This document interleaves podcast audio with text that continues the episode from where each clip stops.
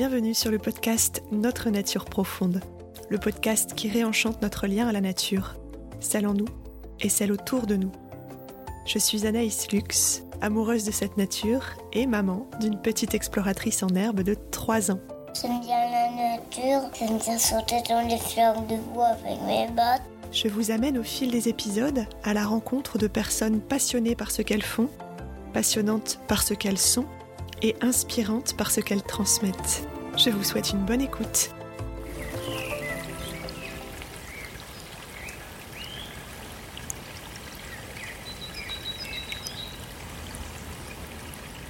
Bonjour, Kante Kiotanier. Bonjour.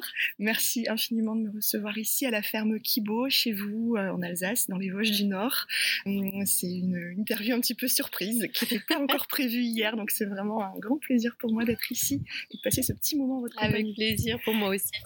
Alors pour vous présenter en quelques mots Kante Kyo, alors je précise déjà qu'on qu'on enregistre dehors, donc on va peut-être entendre un petit peu le vent, les oiseaux et d'autres sons autour. Vous êtes euh, professeur de voix parlée et chantée, Mhm, euh, vous êtes aussi hypnothérapeute euh, ericksonienne et vous êtes également non-bouddhiste euh, depuis 2002. Vous avez été ordonné en 2002. Voilà, c'est ça. Vous avez écrit également euh, plusieurs livres, Ma cure de silence, Danser au milieu du chaos, à la recherche du temps présent. Il en manque peut-être un. Non, Non, c'est bien ça D'accord. Et euh, vous avez également fondé euh, la ferme Kibo il y a Mhm. quelques années, qui est euh, un refuge pour animaux, mais aussi, et on y reviendra tout à l'heure, un, un centre de formation Euh, dédié à la De retraite. et de Ouais. retraite. Mhm. D'accord.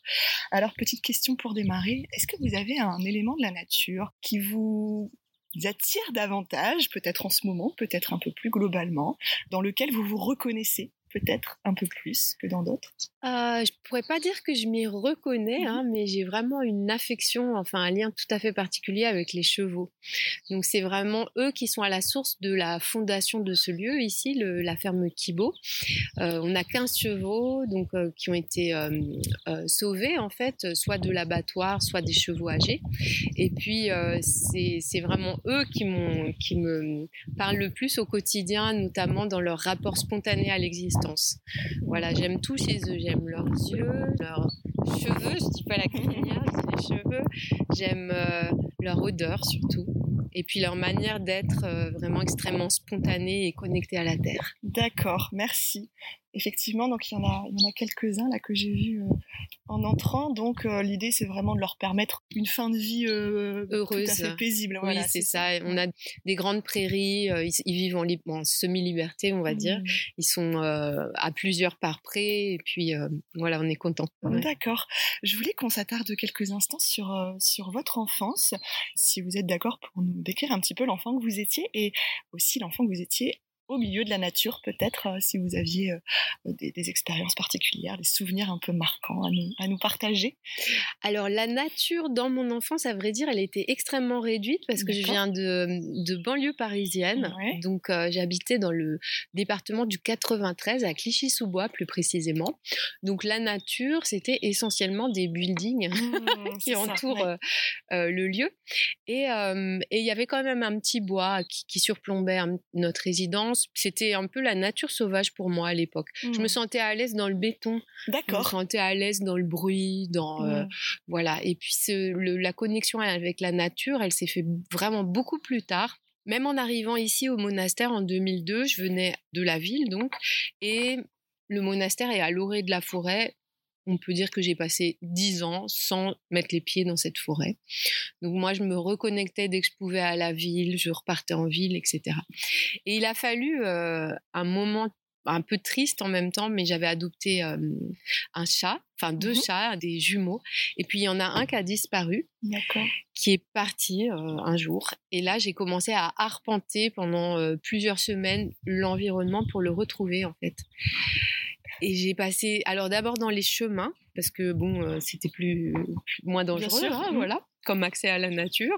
Et puis euh, peu à peu, comme je le trouvais pas, je suis allée dans les bosquets, je suis allée euh, un peu partout. Et là, avec ce chat qui a disparu et qui- que j'ai malheureusement pas retrouvé, il y a eu un appel en fait. Et la nature, elle s'est révélée à ce moment-là D'autant plus que en cherchant ce chat, j'ai trouvé également les chevaux qui étaient dans les prés voisins. D'accord. Et tout a commencé comme ça. Donc c'est assez inouï, c'est très tardif. Incroyable. ce chat, en fait. ce chat, c'était un guide. Voilà. Il vous a mené dans la forêt, ouais, petit exactement. à petit. Ok. J'ai entendu d'ailleurs que vous aviez vécu pendant quelque temps dans une, un petit refuge en bois dans la forêt. Oui, pendant pas très longtemps, Mhm. mais pendant plusieurs mois, dans un gîte en fait. Hein, voilà, il y avait quand même de l'eau, il y avait de l'électricité, il y avait juste pas de chauffage, mais un gîte. Et là, j'avais besoin de ce temps-là pour commencer mon premier livre. D'accord. Oui, c'était un lieu. Un lieu refuge. oui, j'avais Mmh. besoin d'être isolée à ce moment-là. D'accord, ok. Qu'est-ce qui vous a mené à devenir nonne? Euh, le, la quête du sens de l'existence. Parce qu'en fait, quand j'étais étudiante ou jeune adulte, le, le, parcours qui était proposé, bah, de fonder une famille, d'avoir un travail assez bien rémunéré, d'acheter une maison, euh, je me retrouvais pas du tout dans mmh. cette proposition. Ça me semblait manquer de poésie, ça me semblait surtout manquer de ce que j'avais déjà goûté enfant, malgré tout, euh, une sorte de reliance avec l'infini, avec l'inouï, le mystère de la vie. Et donc je cherchais. Alors j'ai cherché dans euh, différents domaines, notamment les, tous les états modifiés de conscience avec les drogues, l'alcool, etc. La danse, et, euh, et je trouvais pas non plus. Et puis à un moment donné, j'ai eu la chance de tomber sur un livre de, du Dalai Lama. Mmh. Euh, qui m'a beaucoup beaucoup inspirée et là j'ai senti que j'avais trouvé quelque chose et la, la démarche a commencé comme ça. D'accord.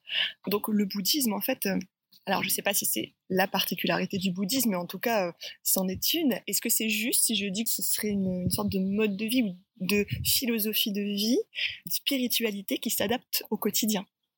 Oui, c'est ça. Donc, c'est euh, ma pratique bouddhiste, enfin, mon école, c'est le bouddhisme zen soto, mmh. donc qui a pour particularité euh, de mettre l'accent sur la méditation, donc qu'on appelle zazen. C'est une forme de méditation assise. Il y a également de la méditation en marchant. Et puis après, euh, dans le droit fil de cette euh, manière d'être au monde, eh bien, on a euh, l'ensemble des autres activités de la journée qui se déroulent, aussi bien bah, le, ce que sont en train de faire les personnes dans le jardin, mmh. donc ce qu'on appelle SAMU, c'est l'activité bénévole. Mmh. qu'on fait plus dans le silence, dans euh, la concentration dans l'acte, etc. Les repas en silence, euh, etc. Et donc on a, oui, une, une, l'idée que cette spiritualité-là, cette conscience des sons du présent, elle puisse se manifester dans toutes nos activités quotidiennes. Mmh. Tout faire avec conscience. Avec conscience, oui. Et accéder à, oui, en fait, vous parlez du silence intérieur, en fait, c'est ça?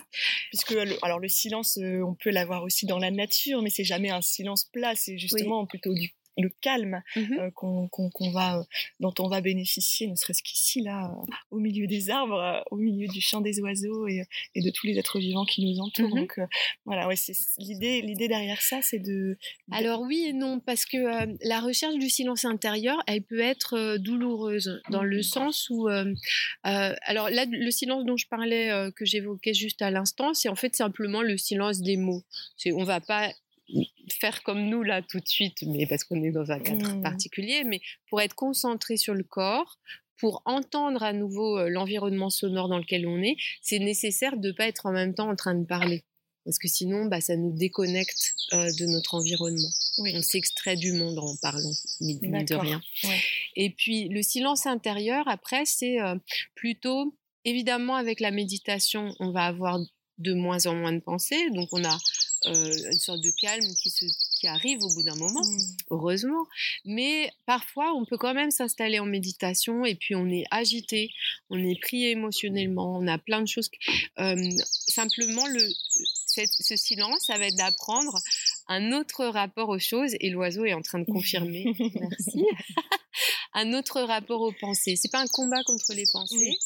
mais c'est plutôt apprendre à les observer. Donc, euh, Faire un pas de côté un pas de côté ou un pas en et arrière les observer. et apprendre euh, que ces pensées-là ne sont pas moi. Ça, c'est vraiment le thème. euh, si je vais pouvoir développer si vous voulez. Oui, bien sûr. Bah justement, en fait, j'ai l'impression qu'on arrive tout doucement aussi. Euh, moi, j'ai regardé votre TEDx où vous, Ah vous- oui, vous ouais. partagez en fait trois enseignements que vous avez eus. On est vraiment bien entourés. bien. Euh, trois enseignements que vous avez reçus quand vous étiez parti au Japon Mhm. euh, dans un, dans un temple zen. Il y a notamment celui de, l'oiseau sur la branche. Est-ce que vous pouvez nous dire quelques mots de ces enseignements que vous avez reçus? Oui, ce, moment en particulier, il était précieux parce que c'était un moment où j'étais dans un trou noir. C'est-à-dire, euh, la vie n'avait plus de sens, euh, c'était juste euh, une profonde colère, un profond dégoût, enfin vraiment ces moments qu'on traverse des fois. Et qui a fait irruption ou bien effraction dans cet instant-là, c'est justement l'apparition devant la fenêtre d'un oiseau d'une splendeur inouïe. Et en même temps, c'était pas juste la beauté de cet oiseau, c'était il était fin, il était délicat et puis il était fragile. Mmh. Et donc sa fragilité à lui, c'est comme si elle faisait écho à quelque chose que j'avais besoin de laisser ouvrir en moi. Et donc voilà, et ça, c'était un très bel apprentissage, c'est celui de l'impermanence qui fait que ben, euh, les choses ne durent pas, donc les états internes douloureux aussi vont mmh. nécessairement s'apaiser à un moment donné. L'oiseau m'a dit ça. Magnifique message de cet oiseau. Mmh. Et puis l'autre euh, point important, c'est euh, euh, justement, vous disiez en, en, préambule, un autre, comment dire, se retrouver soi dans un lieu comme ceci quand on fait une retraite spirituelle. En fait, ce qu'on va trouver justement, c'est l'évanescence d'un soi.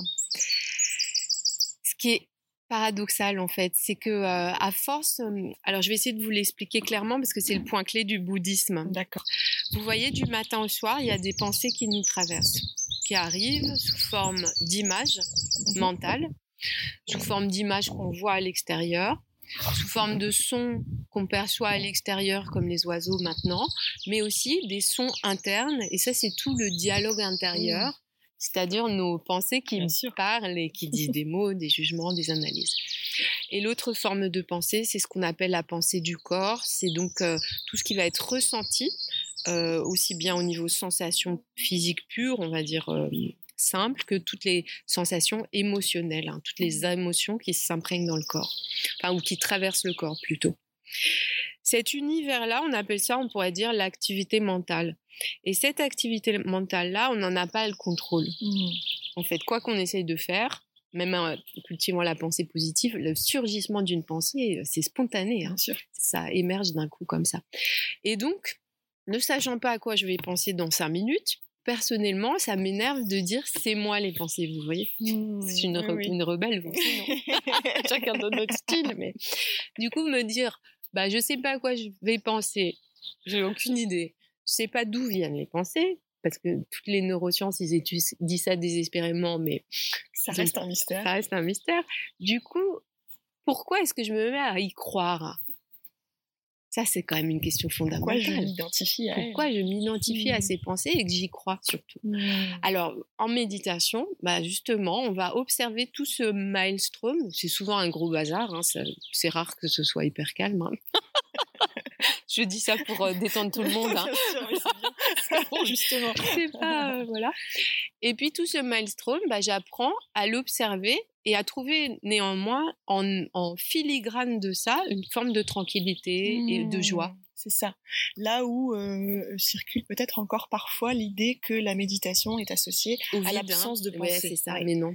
À une sorte de performance où on, arrête, on stoppe les pensées. On peut, hein. Mais c'est pas, elles vont revenir. C'est pas un but en soi. C'est ça. C'est exactement ça, et c'est beaucoup plus intéressant, je pense, parce que en même temps, ça questionne l'identité si je ne suis pas mes pensées, qui suis-je? Et là, encore une fois, ben, on trouve qu'on est l'univers entier. Ça veut dire on est créé instant après instant par les choses. On a été nous deux créés par l'oiseau, mmh on a été créés par le rayon du soleil qui est en train de traverser l'arbre. C'est dans l'instant pur que tout émerge ensemble et pas que nous. Tout. Oui, c'est tout, tout, ensemble. Oui, oui. On apprend aussi par la méditation à euh, s'extraire aussi, euh, s'éloigner peut-être un temps aussi de la personnalité égotique. Exactement. Mmh. Ouais. Ça ne veut pas dire qu'on la nie non plus, parce que c'est un élément constitutif euh, de l'être. Mmh. simplement, avoir un rapport plus doux avec ce qu'on pense parfois être nos besoins ou notre histoire personnelle. Des mmh. fois, la pensée qu'on a sur nous-mêmes, c'est ça qui contracte, en fait. Tandis que si on change notre imaginaire, souvent, bah, ça va mieux. Oui, tout à fait. Question un peu centrale. Mmh qu'est-ce qui vous anime profondément? Quelle est votre nature profonde, Campio euh, Ben ça. ça, alors quand je dis ça, je suis en train de montrer euh, l'environnement. Euh, je sais pas. Enfin, je sais pas. Je, je, j'ai pas envie de la nommer, de ni de la de l'intellectualiser. Mmh. Voilà pour pour pas euh, perdre le, le mystère et l'inouï. Mmh. Ouais. Je pense plus comme ça. Voilà. Mmh. ça marche. Euh, donc oui, vous, êtes à l'origine de la création de cette ferme, la ferme Kibo, euh, qui veut dire espoir. Espoir, oui. En japonais. Est-ce que vous pouvez euh, nous raconter un petit peu la genèse de ce lieu? Comment vous est venue cette idée? Et, voilà ce qu'on y fait aussi. Alors, oui, oui, oui. Disons, la, je vous parlais tout à l'heure de la découverte des chevaux dans les prés mhm. suite à la disparition du chat. Et donc, en voyant ces chevaux, j'ai vu aussi que bah, j'ai commencé à les connaître il y a une dizaine d'années et puis à connaître leurs anciens propriétaires. Et puis, euh, les anciens propriétaires qui prenaient de l'âge mmh. et les chevaux aussi. Et donc, on a commencé à réfléchir à un projet. Voilà. Au début, ça me paraissait complètement irréalisable d'un point de vue financier, notamment parce que c'est un lieu assez cher, qui a, été, qui a coûté assez cher. Mais euh, l'abbé du monastère, euh, lui, m'a était sûr qu'il fallait le faire. Voilà. Donc il m'a donné il m'a dit ah, c'est bon, c'est pas très cher. Puis moi, comme je suis pas très douée en argent, je l'ai cru. Mmh. des fois, hein, on ne sait pas, mmh. c'est rationnel. Et puis, euh, donc tout s'est fait. Euh, bon, il y a eu pas mal d'étapes, mais tout s'est fait petit à petit. Et l'idée qu'il y a, c'est vraiment d'offrir un lieu, alors où l'axe le, principal, c'est la pratique spirituelle qu'on vient d'évoquer, donc, c'est-à-dire euh, la pratique de la méditation, les repas en silence, l'activité bénévole, le, la vie en conscience, en fait. Hein. Donc, on reçoit ici des gens qui, sont, qui viennent pour une durée de deux jours à plusieurs mois, mmh ou plusieurs années, certains d'ailleurs. Voilà, qui, qui, ont par contre envie d'avoir une vie quand même assez euh, réglée, parce que c'est une vie monastique. Oui. Donc, on se lève très tôt, mmh. On n'a pas beaucoup de temps libre, on a un mmh. peu, mais pas beaucoup. Et puis, euh, on, est vraiment euh, dans cette euh, discipline en fait. Hein. C'est vraiment une discipline. voilà, pour certains, c'est pour quelques jours, ça, les ancre déjà.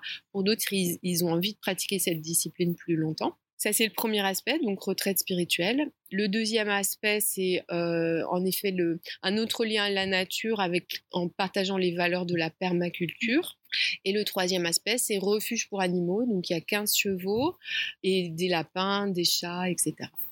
J'imagine que le lien aussi doit se tisser petit à petit entre euh, les êtres humains et les, animaux. Oui, et, les plantes, et, les, et les bois, et mm. les, et les euh, roches. L'immersion progressive, ça permet une immersion progressive aussi, un retour au vivant en soi et autour de soi. Oui, oui, mm. oui. Et puis on a toujours ce souci, vous évoquez euh, notre conscience qu'on peut tous avoir euh, de, du changement climatique et puis des, de la douleur que vit la Terre en ce moment. Notre principe, à la fois en tant que boutiste et à la fois en tant que permaculteur, ça va être d'avoir le moins d'impact possible sur le vivant. Mmh. Donc de faire attention, c'est toujours une forme de conscience. Est-ce que j'ai besoin de prendre cet objet? Est-ce que j'ai besoin de cet aliment? Est-ce que j'ai besoin? Et, toujours d'essayer, enfin le plus souvent d'essayer de voir qu'est-ce qui est nécessaire. Mmh. Une sorte d'articulation entre le faire et le non faire, vous voyez? Mmh, un juste équilibre un équilibre, entre les deux à chaque fois. Je voulais euh, vous demander si vous aviez euh, un, un paysage, alors pourquoi pas ici, ou, un autre paysage, un lieu dans la nature qui vous plaît particulièrement et dans lequel vous aimeriez, euh, là, euh, avec quelques mots, peut-être nous emmener, euh, nous le décrire. Hmm. ah ben, je vais vous parler de notre petit mmh jardin là nous sommes euh, là toutes les deux assises devant un, jardin qui en fait il y a deux ans était simplement une étendue de sable, le sable rose des Vosges du Nord, c'est du grès des Vosges. Et puis il y a deux ans on s'est dit qu'on allait faire de cet endroit euh, un jardin forêt. Donc tout le tour il a été planté de 300 arbres fruitiers et arbustes. Euh, il y a eu tout un tas d'enrichissement du sol, il y a eu beaucoup de plantes aromatiques, de légumes, de fruits. On a installé aussi une mare pour la biodiversité, une mare qui est dédiée aux insectes. On a installé des tas de bois pour que puissent nicher tout un tas d'espèces animales, des amas de pierres, enfin. Et ce lieu-là, c'est vraiment euh, pour moi une sorte de merveille. Mmh. J'adore m'y promener. J'y vais pas trop pour laisser les animaux tranquilles. Bien hein. sûr. Voilà, il est clôturé et puis. euh, mais c'est un grand bonheur d'y d'y circuler, de regarder pousser les fleurs. Il doit y avoir une, un sentiment d'harmonie. Oui, euh, exactement. Ouais, ouais. euh, au contact de ce jardin qu'on Ouais, on a je le- devine au loin. Là, il est euh, assez sauvage. Hein. Il n'est pas du tout organisé. C'est le bordel. Justement, justement, C'est bien. C'est ça qui est bien. Euh, vous faites des conférences, Oui. des, stages, des et- du coup vous ouais. proposez aussi vos enseignements pour Voilà. le public. ouais, ouais. Vous pouvez nous en dire quelques mots en fait, euh, parce qu'on sent que c'est vraiment particulièrement important pour vous de faire Oui. découvrir aussi le bouddhisme zen au plus grand nombre. Oui, j'a- j'ai vraiment à cœur de, de proposer un, un nouveau modèle euh, d'être au monde, d'être humain, de comment est-ce qu'on peut euh, vivre au quotidien. Et donc, je trouve que pour ça, le, la philosophie du bouddhisme zen, la pratique de la méditation, elle est parfaitement adaptée aux défis de l'époque. Je pense qu'on est à une période charnière où on peut vraiment utiliser ou profiter de, des catastrophes ambiantes en fait pour réfléchir à notre façon d'être. Et euh, en ce sens, bah, les retraites ici, c'est vraiment le but euh, de ça. De voilà, qu'est-ce qui se passe quand je consomme moins? Qu'est-ce qui se passe quand je suis plus apaisée avec mes émotions? Qu'est-ce que je vais faire surtout? Et aussi euh, des peurs du futur, de l'éco-anxiété, etc. Et donc ces pistes, bah, moi j'essaie de les aborder euh, dans les formations ici ou sur euh, mon blog, etc. D'accord, oui, un blog Daily Zen, c'est ça. Daily euh, Zen, qu'on peut voilà. retrouver aussi. Ouais, ouais. On peut retrouver vos articles dessus. Euh, bah, écoutez, un, un immense merci. Merci à vous pour votre visite. ce Spontanée. moment, voilà, tout à fait spontané, que j'ai adoré.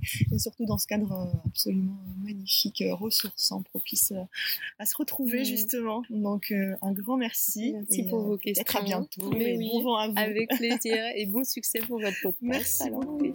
Au revoir. Au revoir. Merci d'avoir écouté cet épisode. S'il vous a plu, vous pouvez mettre quelques étoiles sur votre plateforme d'écoute préférée. Si vous connaissez des personnes à qui ce podcast pourrait plaire ou faire du bien, n'hésitez pas à leur en parler. Vous pouvez également soutenir ma démarche grâce au lien Tipeee qui se trouve dans la description. À très vite pour de nouveaux récits près de notre nature profonde.